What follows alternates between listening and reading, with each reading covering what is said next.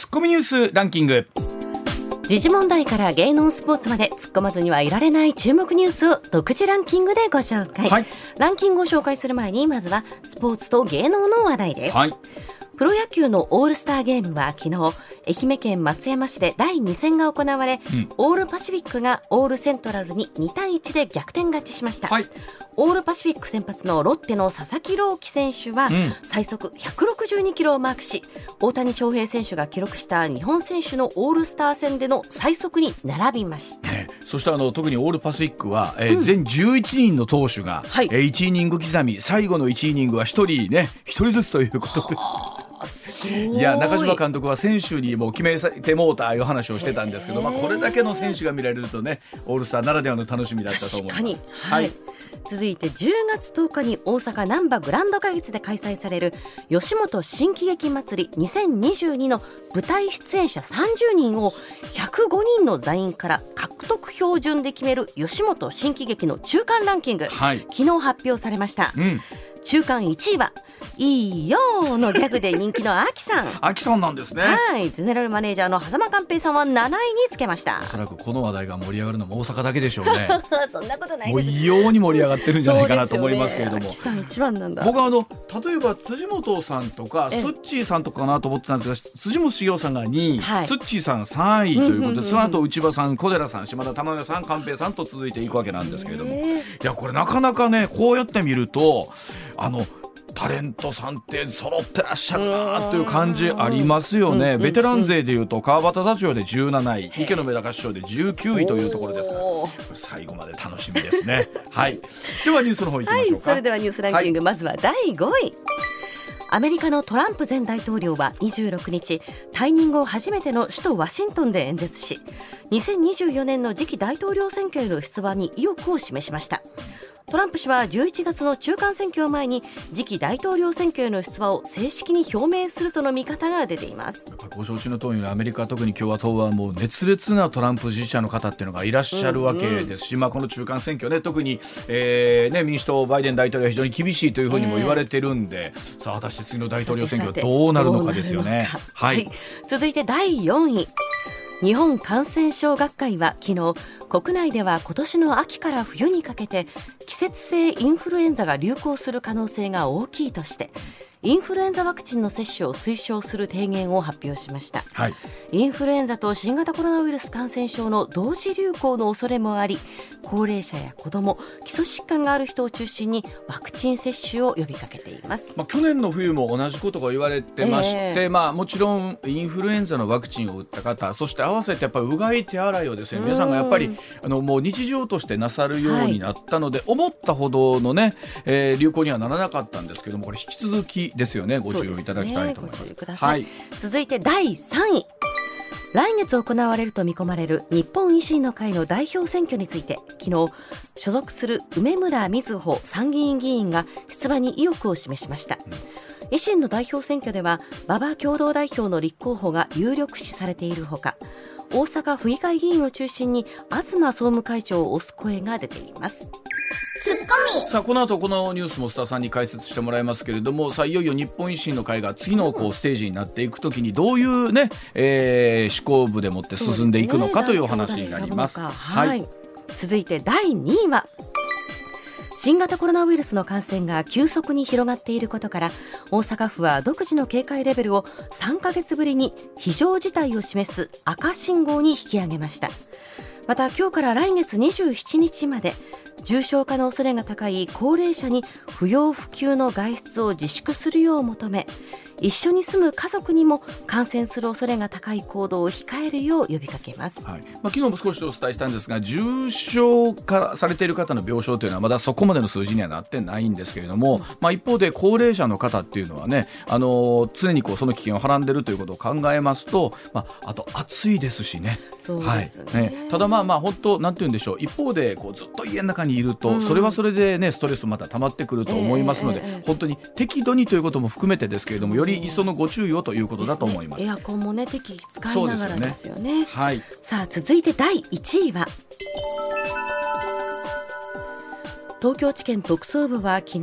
東京オリンピック・パラリンピック組織委員会の高橋治之元理事側に資金提供していた大会スポンサーの紳士服大手青木ホールディングスの関係先及び東京都庁内にある組織委員会の生産法人を家宅捜索しました、はい、このニュースはこの後7時40分頃からの裏ネタの方でですねさらに津田さんにもお話をいただきたいと思っています、はい、ではこの後はスタ慎一郎さんの登場ですさあ時刻6時22分を回りました。ここからはスター新一郎さんでございます。スターさんおはようございます。はいおはようございます。はい今週もよろしくお願いします。お願いします。はいまずはこちらからです。日本学術会議軍民療養技術の研究を事実上容認今後の研究はという話でございます。えー、日本学術会議の梶田会長がこれまで慎重だった軍事民間双方で活用できるいわゆるデュアルユースの先端技術の研究実質的に認める見解をまとめまして政府に提出していったことが分かりました、えー、梶田会長が小林科学技術担当大臣に宛てた25日付の書面によりますと軍民両用の研究とそうでないものと単純に二分することはもはや困難だとしてこの実質的に認める内容となっているということなんですねまあ、これまで軍事研究ということに関して一貫してまあ反対の姿勢を取り続けてきた日本学術会議なんですがこれ方針を修正した形となりましてこれによって今後の研究どうなるのかというお話須田さんに聞いていきたいと思います増田さんこの学術会議に関して言うと特にこの軍事目的の研究ということに非常にデリケートでしたよねこれまでね。まあ、デリケートというかですね、かなり強い拒否感というのをですね、まあ、示してきたのが、えー、実態ではないかなと思うんですけれども、ただその結果どういうことになったのかという、よくね、えー、日本は基礎研究に弱いというね、はい、えー、ことを言われますよね。あの応用についてはですね、えー、非常にこう強いんですけれども、うん、そもそも基礎的な研究について、うん、えー、日本のですねその、えー、研究機関というのは弱い、ね、大学は弱いというふうに言われてきた、なぜかというとですね、うん、その基礎研究というのが軍事と民生を分けるってかなり難しいんですよ。まあ、例えばですねこのインターネットっていうね、はい、えー、まあ、今ではですね私たちの生活に切っても切れないような、はい、まああのね技術になってますけれどもこれはもともと軍事技術から出てきたっていうのはですね、うん、えー、よく知られてる話だと思うんですけれども、うんうん、要するにそういったですねベースのところを、えー、どうなんでしょうね。そのスタンダードと言ったらいいんですか標準のところを、うん、えー、外国に特にアメリカやヨーロッパに握られているから、うん、えー、日本というのはですね、えー、今日において例えばアメリカには GAFA っていうのがいるのに、はい、えー、対して日本には、えー、そういった存在がないというところにもなってきてしまうわけなんですね。ですから、えー、そういった日本のウィークポイント弱点をこれから補っていくためにどうしたらいいのかっていうとこれまでのですねその軍学連携をですね拒否してきたそのあたりを見直していかないと、うん、えー、なかなか日本は成長していくことができないよというね、まあ、そういう切羽詰まった状況にもなってるということなんですね。これあのなんかどっちが先かっていうわけじゃないですけれども、あのこう研究してきたものがあの軍用に転用できることっていうのもあるでしょうし、ね、あの軍用と、まあ、軍用として開発するってわけじゃないでしょうけど、えー、それがいろんな形の我々の生活にも使えるようになるっていうこともあると思うので、これ本当にどこを基準に分けるんだっていうのは難しいだろうなと思いますよね。どの技術もそうですもんね。ですね、うん、ですから難しいところが不可能なんですよこれはそもそも。ね、で片や一方で、はい、じゃあそういったところで世界より技術について研究でリードしているアメリカはどうなのかというと、はいうん、ちょっと数字を申し上げますね。うん、あの2021年昨年のですねアメリカの国防費の総額は、うん、え約8000億ドル。え日本円に換算してですね約100兆円あるんですよ。兆すごいな。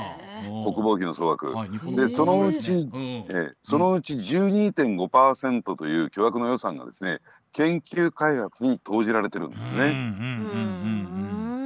ですからあのそういった意味で言うとですね、まあ、全てトータルすると1000億円1000億ドルぐらいが13.5兆円がですね、うん、研究開発になっているというのが実態なんですよ。すごいですね金でまあその一方でですねほぼ同額がですね、うん、えー、大学がその研究基礎研究でですね調達してきてる、えー、まああの予算ですから、うん、つまりえー、よくですねアメリカではアメリ大学の研究予算の半分は軍から来ると言われてるんですよ。はあ、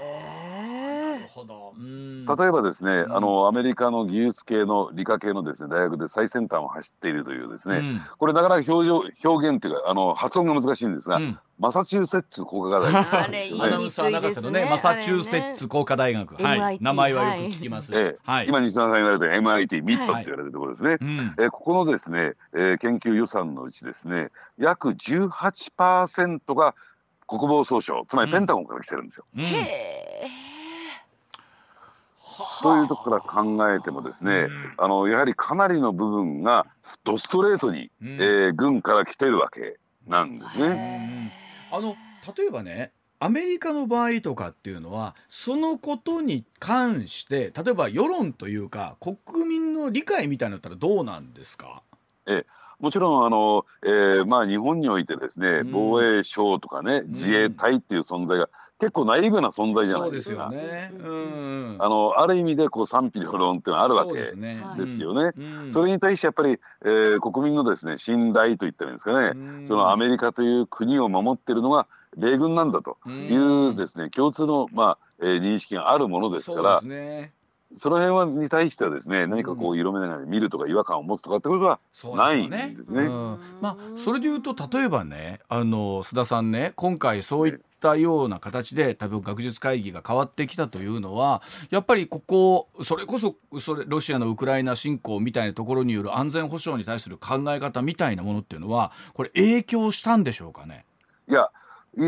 以前からですね、うん、このデュアルユースをえーまあ、先端技術についてですね、うん、えー、まあ、軍事と民生を分けるというのは不可能だというですねそういうメッセージ出したんですよ。うんただ今回2022年7月になってですね、うん、それを鮮明化させて明らかにしたっていうところが一つポイント。以前からそういう思いはあったんですよ。なるほど、うん、ただそもそもねあの学術会議というのは非常にこう政治色が強いと言ってるんですかね、うん、その学術会議のですね方向性を決めている人たちに対して、うん、えー、主として野党の一部がですね強く働きかけをして、野党と連携をするようなそういう組織団体だったためにですね、政治的思惑で動いてきたところがある。ただただ実際上はというとですね基礎研究が弱い。で加えてですね大学はですね今この少子化ですからなかなかこの予算の面で、ね。えー、厳しい状況に置かれていた、うん。うん、このままですねそのね軍事研究を拒否していると大学の経営そのものが立ち行かなくなるよという危機感、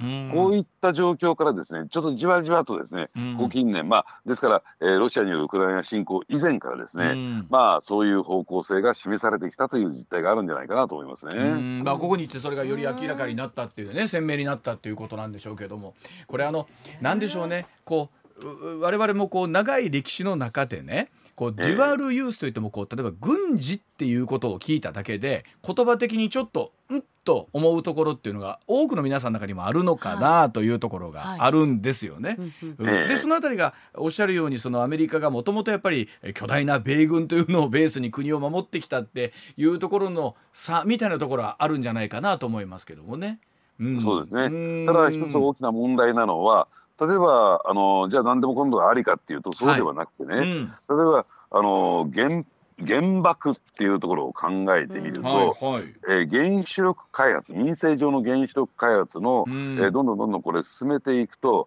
えー、核燃料のね、うん、あるいは核廃棄物の濃縮だとかということまで進んでしまうと、要するにいとも簡単に軍事転用が可能なんですよ。そうですよね。原爆を製造することが可能になってしまう。じゃあそれをどこで線引きをするのかっていうところはね、やっぱり考えていかない。何でもかんでもありということでもないんだろうなと思いますね。どんな技術もどう使うかっていうことが一番大事ですもんね。おっしゃる通りなんですね。例えばあの身近な例で言うとね、このドローンとかって、まあなんか非常に例えばこう災害救助とかね、えー、みたいな時に非常に便利だったりとか、最初なんか出始め、まあ、あ綺麗な景色撮れるみたいな感じで、ね、そうそうそうところがこう今回のウクライナ侵攻でドローンという例えばものがもう兵器として、えー、もう切っても切れないものになってきたとかっていうのは、これまあどちらが先かっていう話になるんですけれども、どの技術もどう使うかですもんね。そうなんですね、今あのワイズンさん言われたようにどう使うかなんですよ、だからやっぱりそこでですねえー、まあ歯止めをかけていく。ただ、うん、研究上ですねその最初からその歯止めをかけて、これもしかしたらこう使われるかもしれないけどその研究はやめとけっていうんでは、うん、要するに技術の進歩はそこで止まってしまうんですね。ね。まあ、それはもう AI にしてもロボットにしても何にしてもそれは、えー、どっちにも使えますもんね。どっちにも使えますもんね、えー、我々の生活をより豊かに便利にすることにもあれば、えー、もちろん軍事転用というか、はい、軍事用にってことももちろんこれ使えるわけで。ね、うん、いや本当せせで線引きというかもうそうなると倫理観だったりとか、う、ね、そういったところになりますもんね。そうですね。そうですね。あのですからそのあたりでですね例えばあのそれとはちょっとストレートに関係ないんですけれども、うん、そうするとこの機密情報の取り扱いというのが、結構ナイーブになってくるじゃないですか。でよくね、あの本人にはその意思がないのに、うん、なんかこう情報漏洩をしてましたと、あるいはスパイとして使われてましたみたいなところがある。で日本っていうのはその、えー、情報とかねそのあるいはインテリジェンスっていうね、うん、えー、言葉に代表されるその分野に関して非常にこうう疎いというかですね、非常にこうね、えー、未熟だというふうに言われますけれども、うん、やはり、えー、逆に考えるとね学生時代からあるいは研究者段階からですね、うん、その機密情報の取り扱いっていうところを徹底的に叩き込まれるアメリカっていうのはですね、うん、その辺は非常に優秀なんですよ。つまり軍事のお金が入ってきますからね。あなるほど。その線引きも,、もう叩き込まれるわけですね。ええ。あの例えば今お話あるような経済安全保障なんてのはまさにその部分だったりするわけですよね。あの、機密に関しての扱いでちょっと間違ったことがあったりすると罰則を受けるってこともあるわけですからね。うん、あのですからねそれはあの日本の場合なぜ脇が甘いかっていうとやっぱりもう研究段階からそういう訓練をしてこなかったからなんですよ。うん。だから先ほどの話にちょっと戻りますけどその倫理観というのも、研究段階からねやっぱりそういったことを少しずつ少しずつ合わせてですね、うん、えー、まあ、学んでくるといったらいいんですかね、意識してくるといったらいいんですかね、うん、まあ、そういったことをやっていくことが必要なんじゃないかなと思いますけどね。まあ、これ難しいですよね。あの誰も研究の段階でねより多くの人を殺傷するためにはどうすればいいかなんていうスタンスでものを作ってるわけでは決してこれなくって、うん、むしろこれは国を守るであったりとかそういったベースのところだったりするんでしょうけれどもそれの裏返しで逆に言うとそれが人を殺めることにも、えー、なる研究にをしてしまわなきゃいけないかもしれない。うん、そうですね。あのですからそういったところですねあなた方がしている研究というのは、うん、あのそういった可能性も秘めてるんだよというところをですね、うんはい、えー、やっていくっていうことが必要だし、うん、それをやるためにやっぱりこの、えーね、デュアルリリースのですね、うん、えー、技術の開発っていうのも進んでくる必要なんじゃないかなと、はい、だから覚えてますかね、あのー、ね映画でね、あのターミネーターというのがあって、はいはい、特にパートネターミネーター2の方でね、うん、えー、要するにそういった意識はないんだけれども、うん、えー、技術者が人間の技術者がですね、うん、えー、まあその、えー、人工知能を作り始めたら、はいはい、結果的に未来の世界ではそれがターミネーターとして使われていた、そうです、ね、それを使わせないためにその技術を潰すために未来から送り込まれてくる。そうそうそうそうあれはすごいジレンマですもんね。そうですよね。はい、うん、ええ。だからそういったことが起こりうる世界に我々はいるんだっていうことを考えるべきじゃないかなと思いますね。ねなるほどわか。りました。はい。では続いていきましょう。続いてこちらでございます。さあ日本維新の会初めての代表代表選挙そのポイントはでございます。さあ松井一郎代表の辞任に伴いまして8月に行われる見通しの日本維新の会の代表選挙について梅村瑞穂参議院議員が昨日出馬する意向をツイッター上で表明しました。え代表選の出馬には議員や首長ら特別党員30人以上の推薦が必要でこれまでに馬場信之共同代表が出馬の可能性に言及する一方で吉村副代表は知事職に専念するなどとして不出馬を表明していますさあ維新の会の初めてとなる代表選挙そのポイントについて今日はたっぷりと語っていただきたいと思いますさあ考えたら初めてなんですね須田さん代表選挙維新の会は。そうですね。ねあのというのはですねどういうことなのかというと、うん、維新というのはですねここへ来てかなりその組織のありようも変わってきたんですが、はい、他の国政制度とはちょっと違ったえー、組織体系がありましてですねもともとは大阪維新の会というですね、はい、えー、地方政党といったんですかね。そうですよね、えー、という形で地域制度で立ち上がってきた、大阪を中心とする地盤とする地域政党地方政党という位置づけだったわけじゃないですか。うんうんでそれが発展する形で日本維新の会という国政政党国政政党っていうのは国会議員を主なメンバーとする政党ですよね、うん、えー、になっていったわけなんですけどもだからそれが並立してるんですよ。うんでその結果何が起こったかというとつい最近までね、もともとその地域政党がその主導するという形をとっていたために、うん、国政政党でから出馬する国会議員候補の公認権、うん、つまりえ党の公認ですよね、うんうんうん、正式な候補者として党がバックアップしますよというですねことをですね示す公認、うん、この公認権というのを大阪維新の会が持ってたんですよ。へえ。あ、そうですか。ほうなるほど。ええ、そうなんだ。うんそうなんですよ。だからある意味でこのピラミッド構造逆ピラミッド構造と言ったらいいんですかね。うんうんね要するに、はい、えー、大阪維新の会がまずあって、その下になんか日本維新の会があるかのような、うん、そういう位置づけだった。はあ、なんかですからあの、ね、そうですね。あの上のようなイメージです。はい。はい。えー、でだからこそ、えー、松井一郎代表であるとか、うん、吉村さんが、うん、まあ、あのある意味で、えー、維新の会のですね、うん、えー、まあ、顔でありリーダーだったわけですよね。うん、で今後ですねどんどんどんどん国政政教とし政党としてですねまああのー、関西以外のところにも進出していこうというところが出てきたわけなんですけども、でそうするとねえー、そういった中で所詮なんか大阪の地域政党じゃないかっていうイメージがどうしてもついてもある、東京なんかは。まあそうそうだと思いますねどっかでね。うんだからそういった意味で言うと、まあ、他の政党がそうであるかのように、うん、えー、やっぱり、えーまあ、まず国政政党があってその下に、えー、その地域政党なりね、はいはい、えー、地方のですね、はい、府議会議員であり県議会議員であり、市議会議員が連なっているというですねきちんとしたピラミッド構造にしていく必要があるよねという状況になってきたわけなんですね。でその中で、えー、誰がじゃあ次のリーダーとして、えー、まあ手を挙げるかということですよね。ええ、うん、だからこそ吉村さんは前面に出ずに、うん、えー、やっぱりこの、えー、国会議員の方々がその手を挙げ始めてるっていうのはそこに理由があるんですよ。これねあの例えばやっぱり言うてももともとやっぱ橋本さんという大きな顔があって、うん、えー、そこに松井さん、吉村さんと今我々が知ってるメンバーが、まあ、いてはるわけなんですけどこれ次新しく国政政党としてね本格的にとなった時に、うん、この顔になるのってなかなかタフな作業ですよね。そうですね、えー、うん、だから逆に言えばね、うん、どうなんでしょうね。じゃあ、あのー、今のね自民党総裁の岸田さんが、はい、じゃあ果たしてですね、うん、えー、自民党を代表する顔かっていうとまあそれはクエスチョンだと。別に岸田さんをね、うん、揶揄してるんではなくて、うん、やっぱりそこは組織なんですよ。自民党という組織があるっていうね、うん、でその組織戦を戦うというね、うん、形になっている、はい、ですからえー、やっぱり維新もですね広くね維新と呼ばせていただきますけど、維新もですね、やっぱり橋本さんや吉村さんや、あるいは松井さんの個人商店から、やっぱりそういった株式会社になっていく今ちょうどその過渡期にあるのかなと思いますよね。はい、あのどうでしょう本当に歴代いろんな政党がそういってきた中で特に政権与党長かった自民党とはですねかつてやっぱりそのカリスマと呼ばれた人たちが、えー、まあその党首リーダーとなってですね総裁となって引っ張ってきたところってはあって、まあ、今のこう政権構造を作ってるのかなとなるんですけれどもその礎の段階の人になる人ですよね次選ばれる人っていうのは。そうですね。ですから私はですね別にですね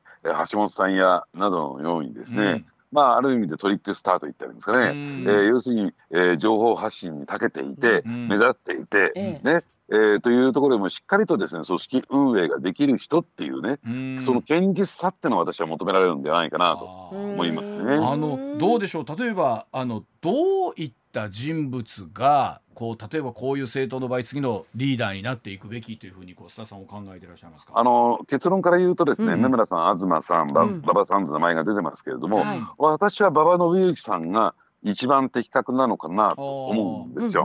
と言いますと、ねあまりねあの弁舌も爽やかじゃないですけどねあの方はね。えー、でどうしたかっていうとですね、うんうん、えー、馬場さんっていうのはまだ当選回数そんなに数多くはないんですけれども、うん、ただその選挙基盤地盤がですね、うん、もうものすごく盤石なんですよ。であの維新のね人たち候補者っていうと、うん、やっぱりあの、えー、このブームになるとつまり風が吹くというんだけども、ねはいはい、あの当選するしてくるんだけどもピタッと風が止んでしまう。あれ逆風が吹くとですね、うん、えー、落選する。あるいはようやくですね、えー、比例で復活当選してくるっていう人が。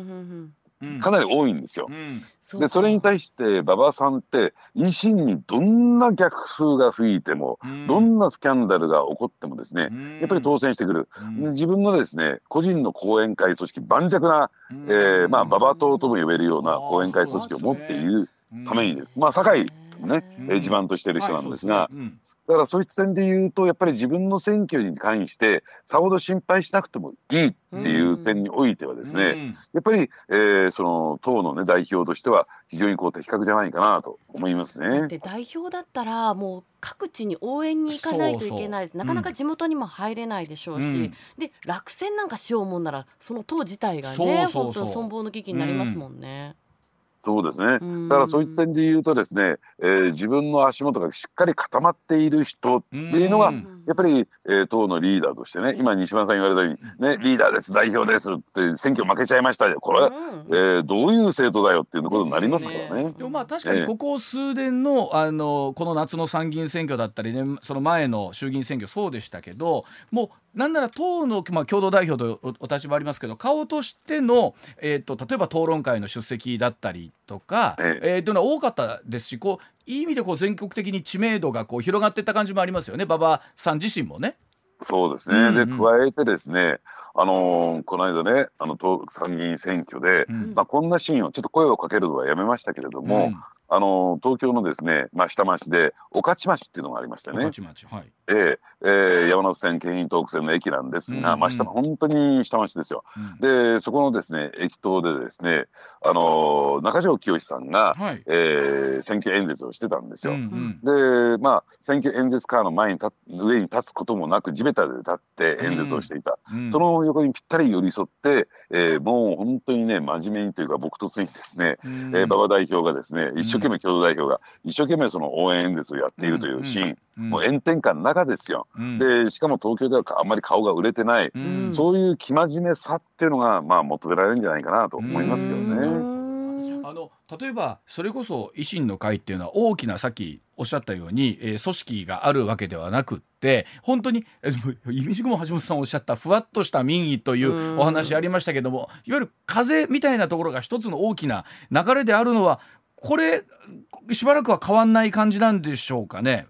いやただね、うん、それはね橋本さん私はけん牽制してると思いますよ。やっぱり維新の会の堅実さっていうのは、うん、やっぱりまあ大阪中心ではありますけど関西中心でありますけれども、うん、結構着実に、うん、えー、ね県議会議員であるとか府議会議員、あるいはその下の市議会議員を増やしてきてますよね。ですよね。まあ大阪がその最たる例だと思うんですが、でまたねこの人たちの、えー、地方自治体議会のですね、えー、議員さんたちの運動量活動量がすごいんですよ。まあそれが維新の最大の強みだと私は思ってやっぱり有権者にとって身近な存在なんですね市議会議員議会議員が。で確かにその市議会府議会含めてそうなんですけど大阪ではこう本当にもう無類の強さを持ってるんですけれども本当ちょっと離れたこの間例えば京都であるとか、まあ、兵庫は議席取りましたけれども、この近畿圏内でもなかなかまだじゃあ100%浸透してるかっていうとあそこ難しいところありますもんね。まあそうですね。ですからやっぱり京都においてですね、うん、あのやっぱり着実にこれから勝っていくためには、うんうん、えー、京都府議会議員であると京都市議会議員、うん、えー、増やしていって、うん、日常的なね、今度活動というところでやっぱり自民党が強いのはそこなんですよ。なんだかんだ言っても自民党が強い、ね。ね、あの地方議員さんのやっぱりこう足腰の強さみたいなのありますもんね組織の強さっていうのはね。ねまあ、この本当数年で確実に増やしてきていますからね。ね例えばこれねあの今それこそ我々がよく知ってるというか、えー松井さんだったりとか、うん、吉村さんというこう皆さんが顔と名前一致する方っていらっしゃいますけどこの松井さんなんかも完全にもう引退されるとおっしゃってますけどそ、ね,、の通りなんですかね？ね。まあ、あの人はね本当ね一度言い出したら聞かない人ですからね。だから私ねこの件に関してはあの馬場さんに言ったんですよ、うん、ね、まだ松井さんだって僕より年下ですから、うん、ね、私に対して偉そうにいつも口は聞いてるけれども、ね、全然下なんですよあいつは本当に、ちょっと、ね、ちょっと文句言ってる あいつはって言ってる。でそうでもでもこれからまだね油を乗り切ってくる人はもったいないよね、うん、このね、えー、感覚では馬場さんとも私一致しててですね、うん、やっぱり国政に打って出るべきだと、ね、うんっていう話をしたんですが、うん、まああのもうね周りが言っても聞かないしね。私もね何度も言ったんですよ同じことを松井さんに、うん、国政に出た方がいいんじゃないですか、うん、いやもう引退だみたいなね、えー、ところ言って聞かないね。何かね国政に打って出たらね出たら困るような、うん、えー、スキャンダルでも抱えてるんですかそのまま。そんなのないよとか言って。怒ってましたよね。もう知事とか市長を引退ではなくて本当にもう政界を引退っていうことですもんね。そうなんですね。おっしゃる例えばこれからねあの日本維新の会がさらに大きくなっていくとするとまだまだそのいわゆる全国的な知名度がある松井さんだったり、うん、吉村さんだったりする人が、はい、例えば国政に打って出てもっともっと地盤なりをしっかり固めてからでも遅くないんじゃないかなと思うんですけど、えー、そうではないってことですよね。やっぱりあれでしょうね、今日冒頭申し上げたようにですね、うん、えー、大阪の地域政党からですねうん、ね脱却するためにはそういったその個人商店であることから脱却していかなきゃならない。まあじゃあそこが最初の意思表示だと。やはり今回東京でも勝ちきれなかったあるいは京都でも届かなかったっていうところを考えていくとねやはりその組織性として、えー、まあどう戦っていくのか、組織としてどう活動していくのかっていうことを最優先に考えると、いつまでも、えー、橋本松井が、ね、えー、党の顔ではっていうことなんでしょうね。まあ、一方で例えばそのこれだけね、えー、地方の議員も含めてですし国会議員さんも含めて増えてきた中で僕も一回吉村さんに、えー、去年かなインタビューさせていただいた時にお話も伺ったんですけど、うん、例えばこの党内規律みたいなものっていうのを今後どう、えー、維新の中でコンプライアンスみたいなのを徹底させていくかっていうことっていうのも、うん、とても大きな要素になってくると思うんですけどもね。そうですね、うん、あのですから今までは本当にね候補者が玉石混交だったと思うんですよ。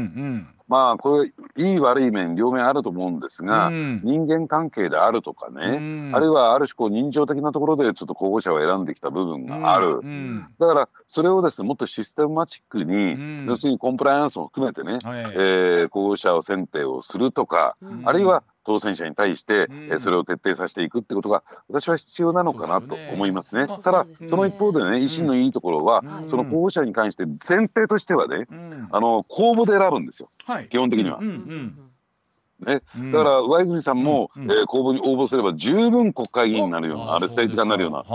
ね、あ。のそうですね。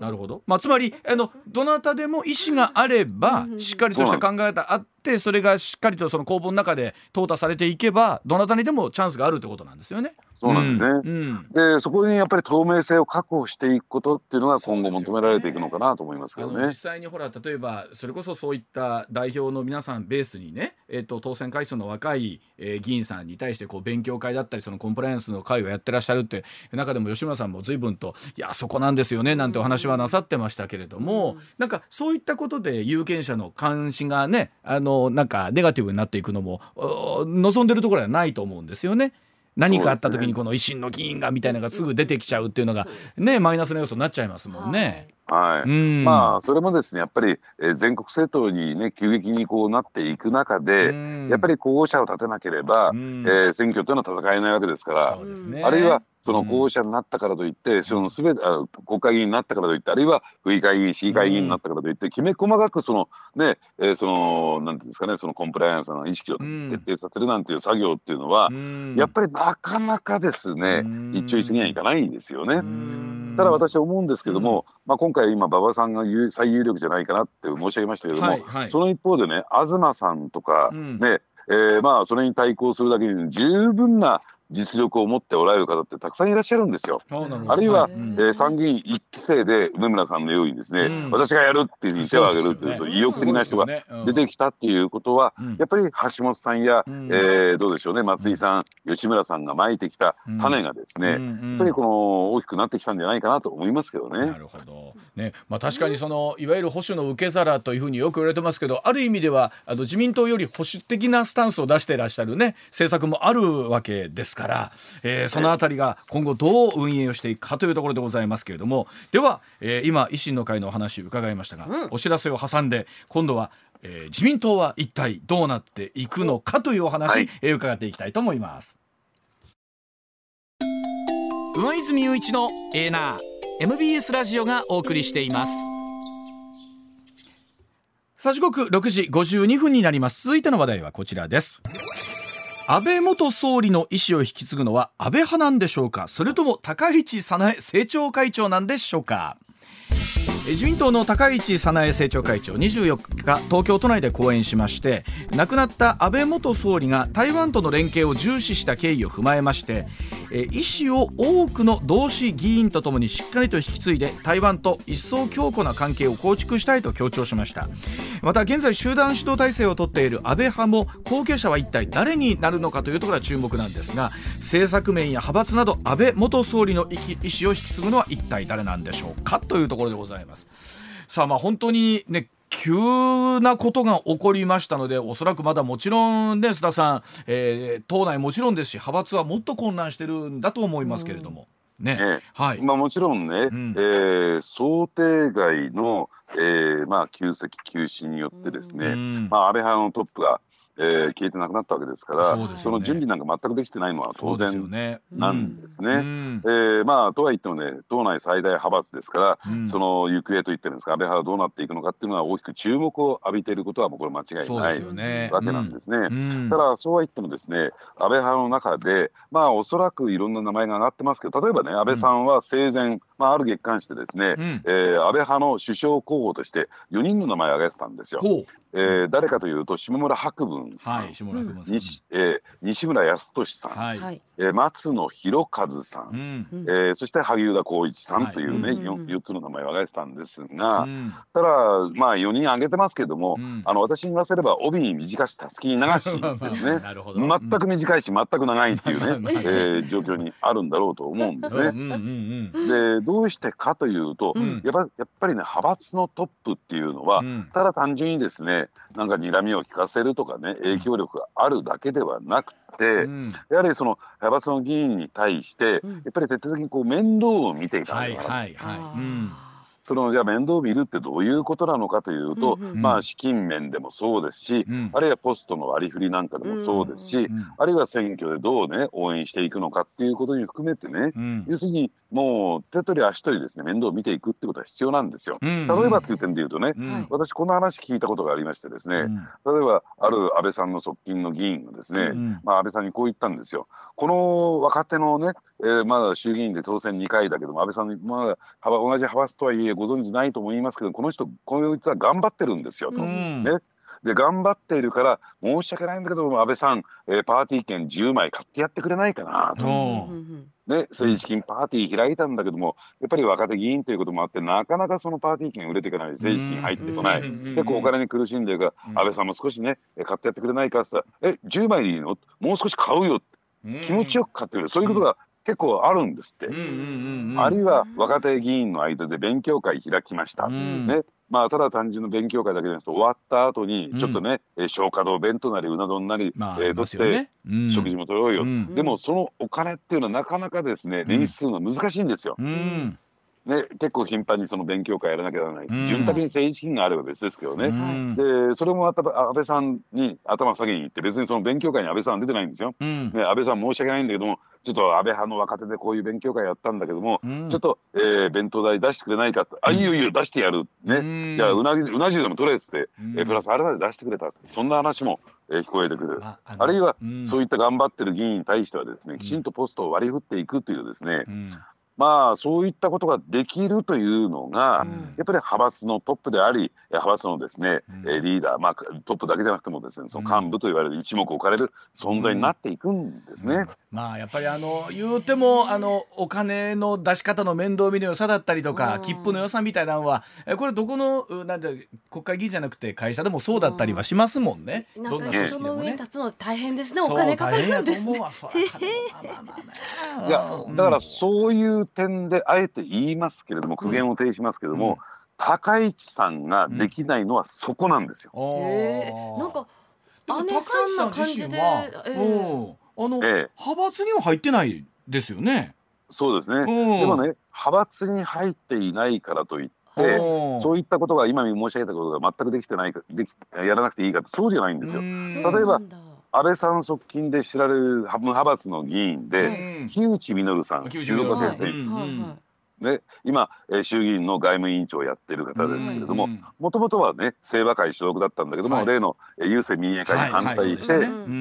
ー、まあ、自民党を追い出され、ね、えー、しかも、まあ、戻ってきたけども無派閥という、でこの方なんていうのはですね本当に派閥横断的にですね、うん、若手議員の面倒をよく見る人なんですよ。なるほど。だからえー、そういった意味で言うと慕う人が多いんですが、うん、だからとはいえ高市さんは政策面ではピカイチですよ。それは私も認めます、うん、ね、うん、えー、政策を語らせたらですね党内随一と言ってもいい。だから政調会長やっているんだけども、ただですねその若手議員の面倒をあまり見ないんですよ。非常にドライなんですよ。はあ。言うとも奈良の方でね近畿の方でもあるんでそのあたりはなんかもっと人情味あるんじゃないかなと思ってたんです、ね、イメージはそんな感じですね。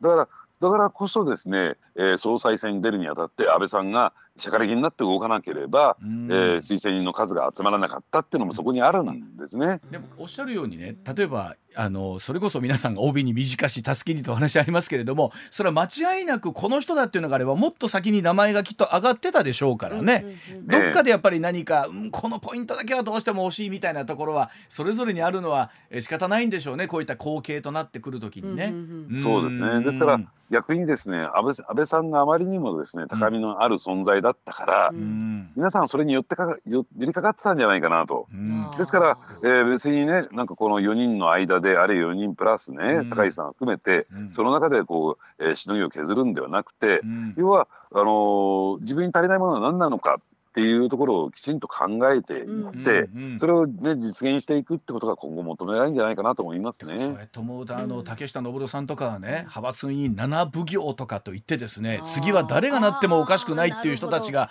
もうね手下に山ほどいらっしゃったわけですよね。切磋琢磨させて切磋琢磨させたわけですよねその意味ではね。まあ、そういった意味で言うとね、安倍派にも俺が俺がっていうのはいるんだけれども、やっぱりその、えー、本当の意味で切磋琢磨をしてこなかったのかなと。でもそういった意味で言うとね、まあ私はその先も先ほど申し上げた 4, 4人の中でですね、萩生田光一さん。この方はやっぱりねすごい人だなと思いますよ。だからどういうことかというとですね、あのボロボロになった菅政権ね、で菅政権の閣僚として最後まで菅さんのそばを離れずに、みんなね離れてったんですよ支持率が。ダーッと下がってってる中で、はい、で次は誰だって。でその次の人にすり寄っていく、その中においてですね最後の最後まで菅さんにピタッとくっついて支えたのが萩生田さんだった。じゃあ7時の時報の後もう少しそのあたりのお話を。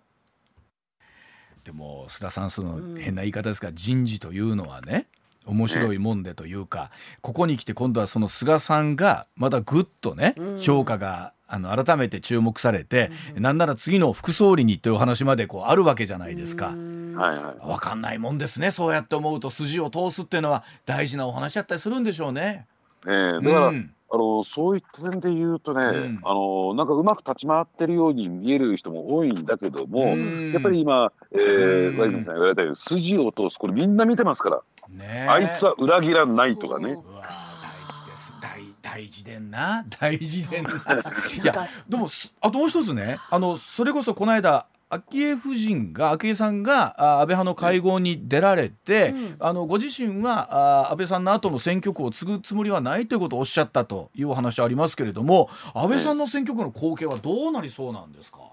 まああのー、それについてはですね、うん、まあ、流動的で、この間もちょっと番組申し上げたかな、はい、えー、本来だったら安倍さんのお兄さん、この方が長男ということを思って、ね、継ぐ、でその息子さんっていう方が非常にこう優秀な方がいるんでね、うん、まああのー、まあ、この辺りが一番ね、的確ねあるんですけれども、はいはい、まあその方がど首を縦に振るかどうかってこれ微妙なところなんですよ。ねね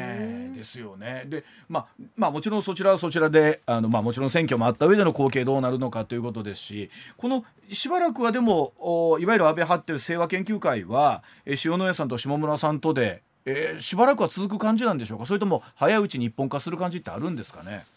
いやおそらくですね、うん、一本化すると、えー、そこから離脱する人たちも出てきますから、うん、ねえー、まあこのしばらくの間集団指導体制で行って、うん、えー、最終的にこの人ならというのが、うん、えー、そのですね、えー、中からまあこの人でいいんじゃないかっていうのが自然に決まってくるまで待つんじゃないかなと私は思いますけどね。これし自然やっぱこれこういうのはあれですか？そのこのタイミングで決めるっていうのも自然にみたいなことになっていくんですか？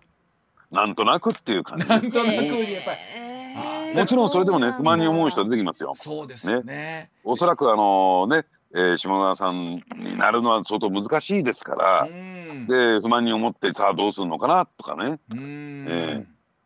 あのどうでしょう？例えばそれこそ、まあ、ただその本当に急に安倍さんという大きな重しがこれ党内含めてなくなったわけなんですけれどもえ例えば岸田さんなりの政権運営みたいなものっていうのは今度は安倍旧安倍派に対してのスタンスみたいなのは、え今後どうなっていきそうなんでしょうかね？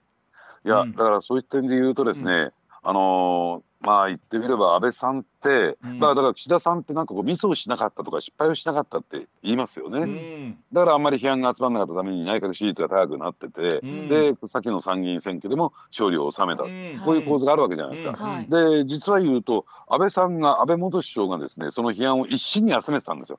つまり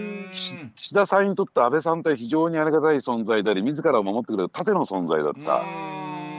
だから最終的に安倍さんと話が逃げ逃げれば落としどころが決まるというですね、そういうような状況があったわけなんですよね。それがなくなった。だから今度岸田さんも一本立ちをしなきゃならないというね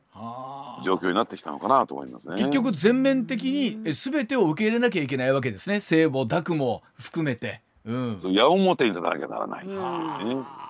でも今後でも例えばそれこそ予算面含めてですけれどもね、えー、どういうふうに組んでいくのかどどちらに向かってどの顔を立てていくのかよりリーダーシップみたいなのが必要になるわけですよね今後ね。そうですね。ちょっとまだ、うん、あの昨日の情報なんで入ってきてないんですが、はい、あの昨日ですね、自民党の政務調査会の全体会合っていうのが開かれたんですよ。うんうんうん、でいよいよですね、来月から8月からですね、うん、予算編成作業がまあ行われます、はいはい。一番最初にやるのがシーリングといって、はい、まあ概算要求基準、ね。はい、えー、予算の上限を決めるんですが、はい、ここをめぐって相当なバトルが行われてきたみたいなんですよ。うん、つまり財政積極派と緊縮財政派の間で、はい、えー、そうそう相当なやり取りがあったやに耳に入ってきてる。具体的な中身ちょっとまだわか、はい今日取材しようと思ってたんですけどね。ね。で、うん、この辺りですねやっぱり安倍さんと、まあ、麻生さんとの間で、えー、まあ普通だったらね、うん、あの落としどころを探るっていう作業が行われる。つまり安倍さんは積極財政派、うんね、麻生さんは新財政派の、はい。はい、えー、部隊についてるわけですからね。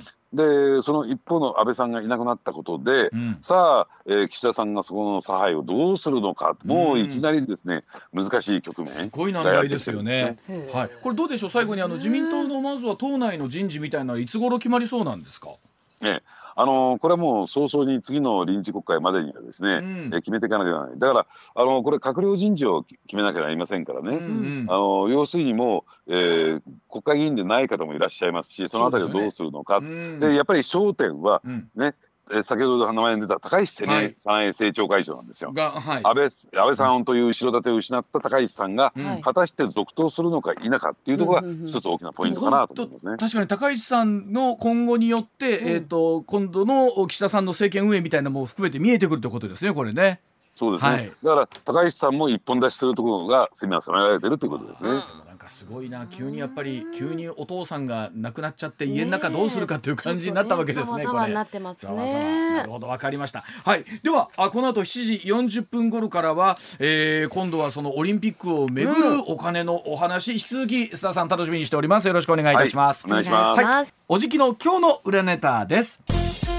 さあ須田慎一郎さん取材の際に使いましたとっとぎの裏ネタご紹介でございますでは須田さん今日の裏ネタお願いいたします東京オリンピック・パラリンピック組織委員会の生産法人にも家宅捜索、はい、今後の焦点は？ということですね、はい、はい、東京オリンピック・パラリンピック組織委員会の高橋治之元理事の会社が大会スポンサーだった新宿大手青木ホールディングスとの間でコンサルタント契約を結びまして総額およそ4500万円を受け取っていた事件で東京地検特捜部東京都庁内にある組織委員会の生産法人家宅捜索をいたしました。さあ今後は一体どうなるのかというお話須田さん早速お願いいたします、うんうん、いや田さんでも本当にこれびっくりしましたよね。うん、え。ーまあびっくりされてるかもしれませんが我々は当然こういうことがあるだろうなとあ、まあ、思ったわけなんですが、えー、あのまああの高橋治之さんっていうのはですね、うん、まああのね電通時代からですねこの、うん、えー、スポーツをスポーツビジネスというね、はい、えー、形にですね、えー、まあしてですね、えー、それを日本に定着させてきた、うん、そして今回の東京オリンピック・パラリンピックっていうのがその日本におけるねスポーツビジネスというのの、うん、えー、まああの総決算みたいなね、ね、状況に置かれてるわけなんですよね。まああのまあその話をする前にですねそもそもね、えー、今回問われている贈収賄事件、うんね、贈収賄容疑というのが、一体どういうものなのかっていうところをちょっと説明させていただきたいんですけれども、うん、この贈収賄というのは、えー、構成するためにはですね、えー、大きく2つのポイントがあるんですよ。うん、まああの事件を構成する構成要件といったらいいですかね。はい、一つは身分ね、えー、その人が例えば、えー、公職にある公務員であるあるいは、えー、公職に近いところにいるというね、うん、えー、そういう身分にあるかどうかっていうところ、うんはい、でそうしてもう一つがですね、えー、金品の授受、はい、必ずしも金銭である必要はありません、うん、高額何かこう商品をもらった例えば商品券であるとか、うん、えー、高級ワインであるとかそういったものを含めて金品の授受が行われた、実を言うとですね、要するにえー、まあその職務に関連する業界あるいはそれに密接な関係がある、えー、人たちからですねその金品の授受がもし今申し上げたですね公務員であるとか公職にある人がもらうとするともうそれだけで単純収賄ということで、はい、形で、うん、あのね事件は成立してしまうんですよ。うん。うん、ね、ですから必ずしも何か要請を受けたとかね口,、口利きをして働きかけをしてあげたっていうことがなくても、うん、これは成立してしまうんですね。あのそういった点で言うとですね、えー、先ほどね若干さらっとですね事件のおさらいをしていただいたようにですね、あの高橋えーまあ、今回のですね元理事のですね、うん、が経営するコンサルタント会社はですね、うん、あのもう、えー、2017年の秋からですね、はい。はい、青木湖ホールディングスからえー、資金提供が開始されていた月額100万円、うん、えー、総額4000万円以上というお金を受け取っていた、はい、だから金銭の授受がありました、はい、でで高橋元理事というのは、まあ、元理事と言ってますけれども、うん、これはみなし公務員ですから、任務もありますよって、うん、もうこの段階でまあ成立しちゃうんですよ、はっきり申し上げて。でもこれねそれこそ今本当おっしゃっていただいたように理論から言うと間違いなくそうなんだろうなと思うんですけど逆にそうでないっていうのはどういうふうだって高橋さんはおっしゃってるわけなんですか、ええ、うん、あのー、ですからその、えー、まあコンサルタント会社はコンサルタント会社として独立した存在であって確かに自分は代表ではあるけれども、うん、そこはきちんと青木ホールディングスに対して、うん、その対価としてコンサルティングを行っているんだというような、うんうん、そういう言い方ですよね。そうですよね。この理屈は成り立つんですか？いや、えー、基本的にはですね成り立たない可能性があるんですよ。それが何かっていうと、はいうん、何かこうね働きかけがあったんじゃないですかと、うん、オリンピックに関連してうちの会社つまり青木ホールディングス青木に対してですね、うん、何かこう便宜を図ってくださいという働きかけがあったんじゃないですか、ということが今問われてる。だから単純収賄だけでは非常にこう苦しいものですか？ら今申し上げたですね高橋元理事のですね、うん、言い訳が通用してしまうかもしれないので、うん、そこにこう働きかけこれを、えー、まああの、うん、請託依頼ですね、うん、えー、つまり高橋理事の職務に関連して何らかの依頼、うん、これを専門用語で請託というふうに言うんですが、はい。はい、これがあったのかなかったのかっていうところが一つ大きなこの事件としてですね、成立する上での大きな鍵を握っている、ということになってきてるんですね、はい、でもしかもそこにですねお話あったように例えばそのオリンピックのオフィシャルの、えー、なんていうか制服の発注があっ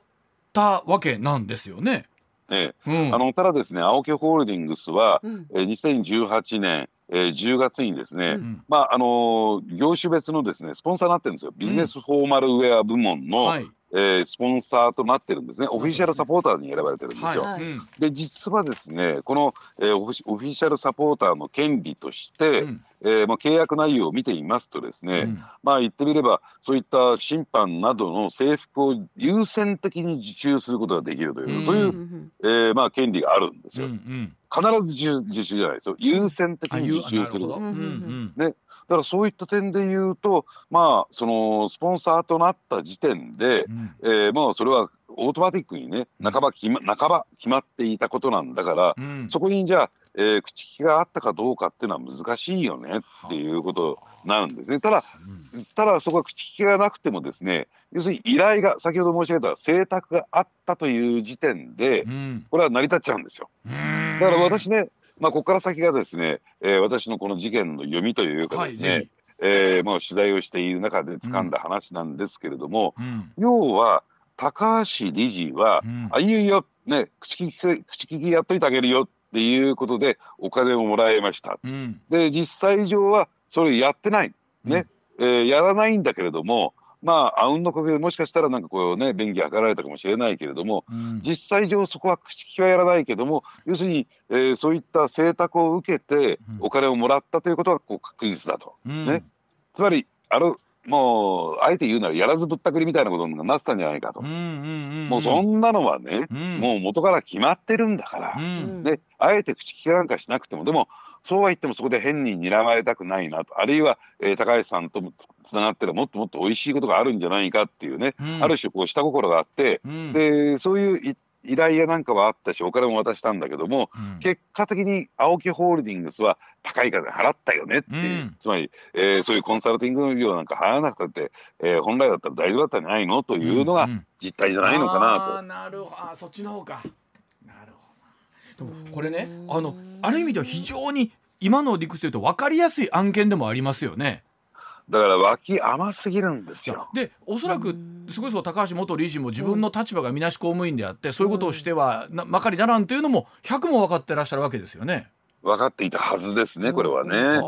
これでもあの逆にっていうかどうしてこの話が今僕出てきたのかなというか、こんな分かりやすい構図でっていうね。ことも思いますそもそも振り返ってみますとね、うん、あこういう話がありましたよね、うん、えー、東京オリンピックの招致が成功した裏側には、うん、えー、言ってみれば招致委員会にね、えー、のメンバーのですねコンサルタント会社があって、はい、そこにコンサルタント料名目で、えー、振り込んだ金が IOC 関係者に流れていました。でその働きかけ口利きをするにあたってもともと高橋元理事がですね、そこに加わって関わっていたと。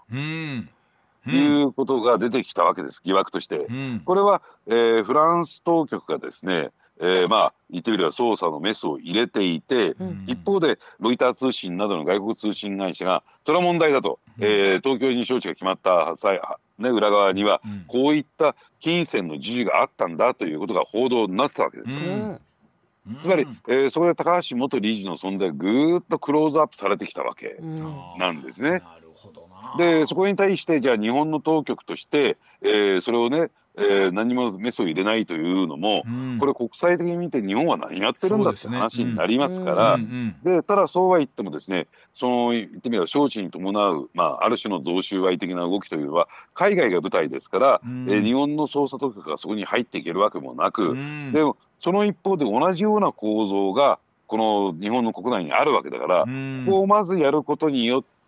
その言ってみればですねオリンピックの闇東京オリンピックの闇というのにメスを入れていくというねそういうような思惑が間違いなくあったんだろうと思いますね。これどうでしょう？例えばあの生産委員法人の方にもね家宅捜索入ってるということなんですけどこの後このお話はどう進んでいきそうですか？須田さん。ただねこれはね私はもうこれ強制捜査なんですよ。家宅捜査っていうと、はいはい。うん、もうある意味東京地検特捜は後戻りできない状況になってきてます。うんうん、で先ほど申し上げたようにあの受託収賄罪というね今東京地検特捜が問うているのは、うん、言ってみればですね、えー、身分とそして金銭の授受とそういう依頼請託が生む、うん、ただこの前2つのポイントについてはもう明らかになっちゃってるわけ、でつまりブラックボックスの中で入ってるのはその依頼の部分ですよね。ね。ここってくる、ね、ブラックボックスですから言った言わないの話なんですよ。はい、これはだから捜査によって落とせるかどうか。あの青木ホールディングスの会長にかかってると思いますね。あの須田さんおっしゃったようにね、この手のものっていわゆるあうんの呼吸っていうのがあるわけですよね。ねその言うでもなく言わないでもなく。言ったのか言わないのかっていうこの別名の空気の中でこのいわゆる自宅収賄みたいなのってありますもんね。だからその辺は東京地検特捜部の腕次第ということになってくるわ、ね、かりました。非常に今日も生々しいお話でございました。はい。須田さん今週もどうもありがとうございました。はいありがとうございました